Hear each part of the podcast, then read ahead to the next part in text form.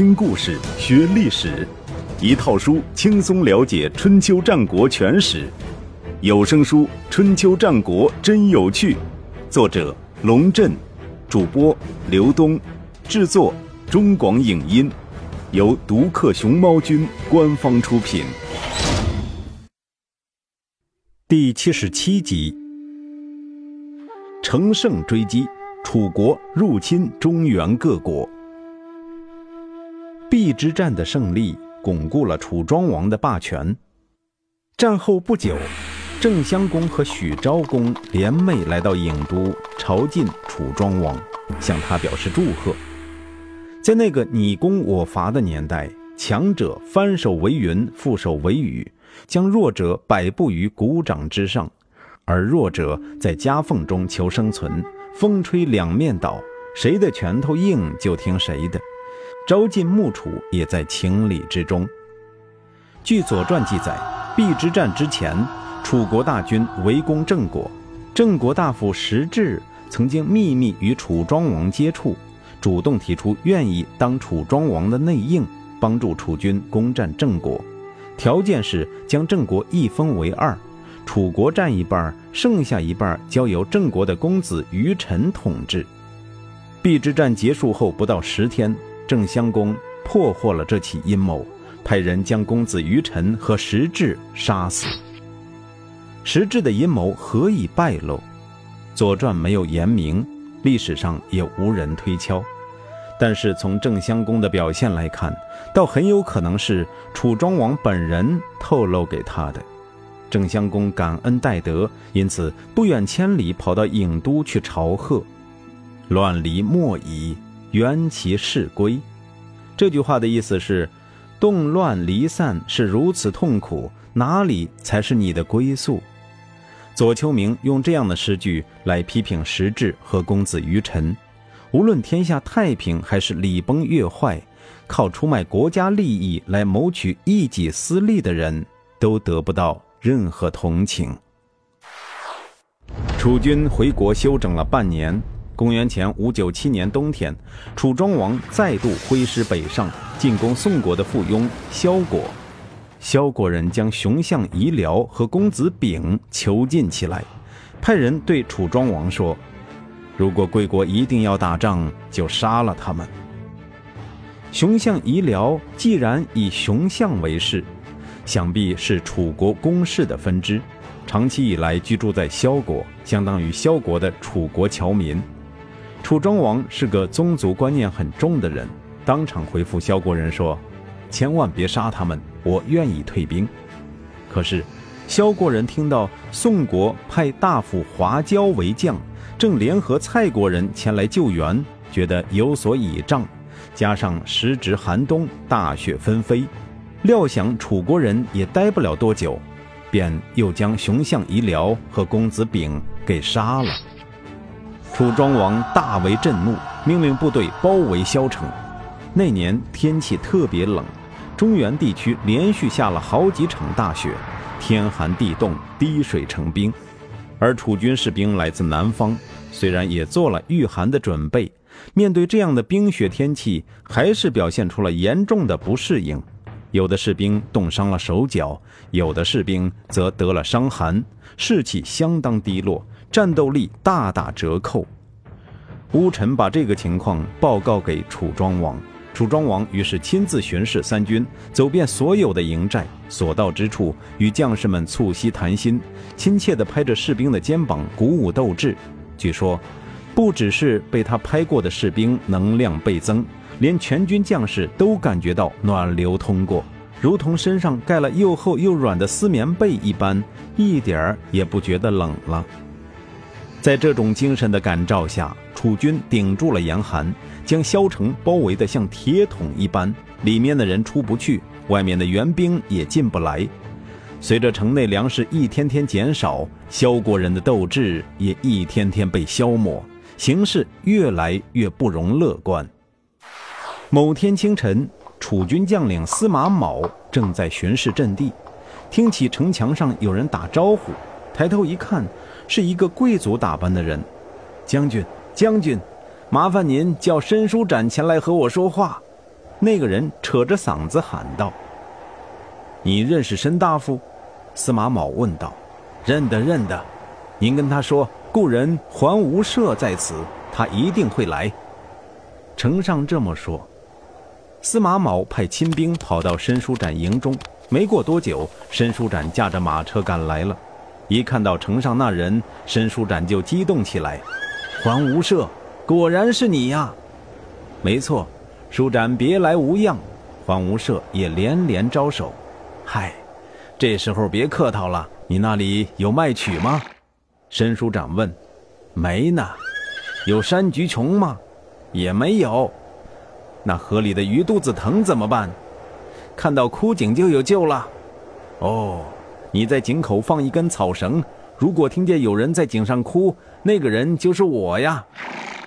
麦曲就是酒曲。乃酿酒之物，山菊琼则是一种草药。司马卯在一边听了这两个人的对话，丈二金刚摸不着头脑。第二天，楚军发动总攻，攻入萧城。因为熊相遗辽和公子炳的事儿，萧国人害怕楚军屠城，四散溃逃。申叔展东找西找，终于找到一个上面垂着一根草绳的井，于是放声大哭。黄无赦在井中听到申叔展的声音，顺着绳子爬上来。漫天战火中，两个老朋友紧紧抱在一起。据说这口井位于安徽萧县，直到唐朝仍有人见过。平心而论，桓无赦凭借与敌国将领的交情为自己谋求生路的做法，确实让人难以苟同。但是，身处乱世之中的人们，仍然拥有如此珍贵的友情，足以令我们这些生活在太平盛世的人深受感动。由于感受到楚国扩张带来的压力，公元前五九七年冬天，就在萧国沦陷后，晋国的先谷、宋国的华交、魏国的孔达和曹国的一位大夫，在魏国的青丘举行了会盟，盟约为。续病讨二，也就是救援有困难的国家，讨伐有二心的国家。会盟结束，宋国马上发动了对陈国的进攻，因为陈国早已经臣服于楚国。宋国的这次行动可以说是间接向楚国挑战，也是履行青丘盟约的一种积极表现。但是，宋国人用力过猛了。同盟国中，晋国和曹国对这次行动均持观望态度，而魏国更是出人意料地派兵救援陈国，公然与宋国对抗。对此，魏国大夫孔达表示：“魏国和陈国世代友好，先君魏成公与陈共公更是交情笃深，曾经约定互为旧户。”现在宋国无缘无故进攻陈国，魏国绝对不能袖手旁观。如果晋国因此而惩罚魏国，他孔达愿意承担一切罪责，以死谢罪。《左传》对于青丘之盟的评价是：只有宋国可以免受谴责，意思是只有宋国忠实地履行了盟约，其他三个国家都没有尽到自己的责任。魏国更是明目张胆地背叛了盟约。事情真的应该这么看吗？其实不然。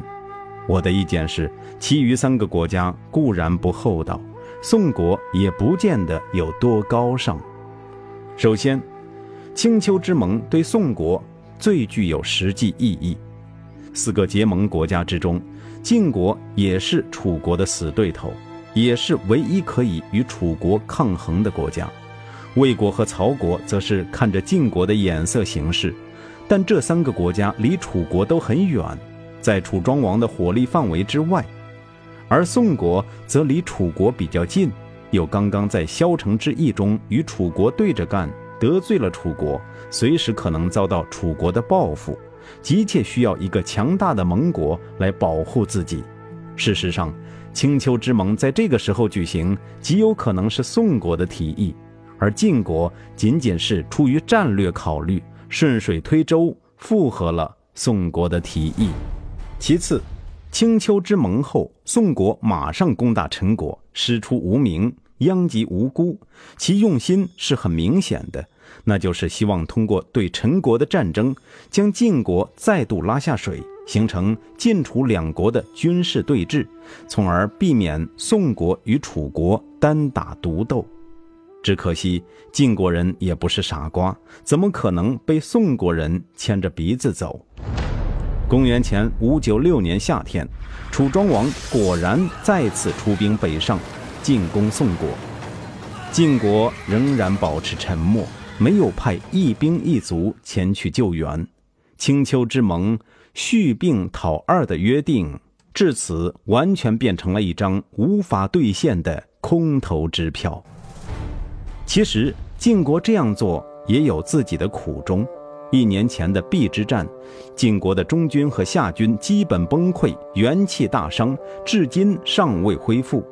就算晋景公想帮助宋国，想必也是有心无力，爱莫能助吧。但盟约就是盟约，不是小孩子过家家。既然签了字、盖了章，还喝了血酒，就应该履行责任。国际社会对晋国这种背信弃义的行为都嗤之以鼻。晋国在外交上陷入了被动，晋景公越想越恼火，将一肚子气都撒到代表晋国签订青丘之盟的先谷身上。当年秋天，西北的赤狄部落侵略晋国，打到了清远，晋景公找了个借口说赤狄入侵晋国乃是先谷暗中通敌所致，再加上去年邲之战的失败，也与先谷有很大关系。新账老账一起算，判了先谷诛九族之罪。先谷的曾祖父先轸是晋文公、晋襄公年代的重臣，曾经以中军元帅的身份指挥城濮之战和崤之战，一生尽忠公事，死而后已。先谷的祖父先且居子承父业，也曾在晋襄公年代担任晋国的中军元帅。赵盾主政时期，先谷的父亲先克担任中军副帅，是赵盾的助手。仙谷本人也担任了中军副帅。仙家历代担任军政要职，四世四卿，可谓名门贵胄，盛极一时。没想到最终毁在了仙谷的手上。《左传》对此评价：“恶之来也，己则取之。”认为仙谷是咎由自取。从仙谷在邲之战中的表现来看，这倒也没有冤枉他。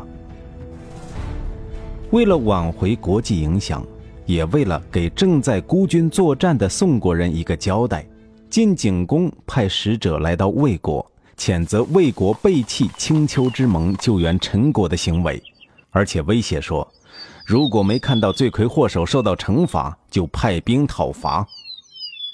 孔达倒是乐天知命，对魏穆公说：“如果这样做有利于社稷，就将罪过全部加到我一个人身上，杀了我，以解除魏国的危机吧。我身为国家的重臣，面对大国的责备，难道还能将责任推给别人吗？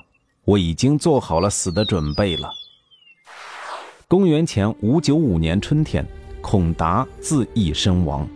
魏穆公派人将这个消息遍告诸侯，说：“寡君有不善之臣挑拨我国与大国之间的关系，现在已经服罪，谨致通告。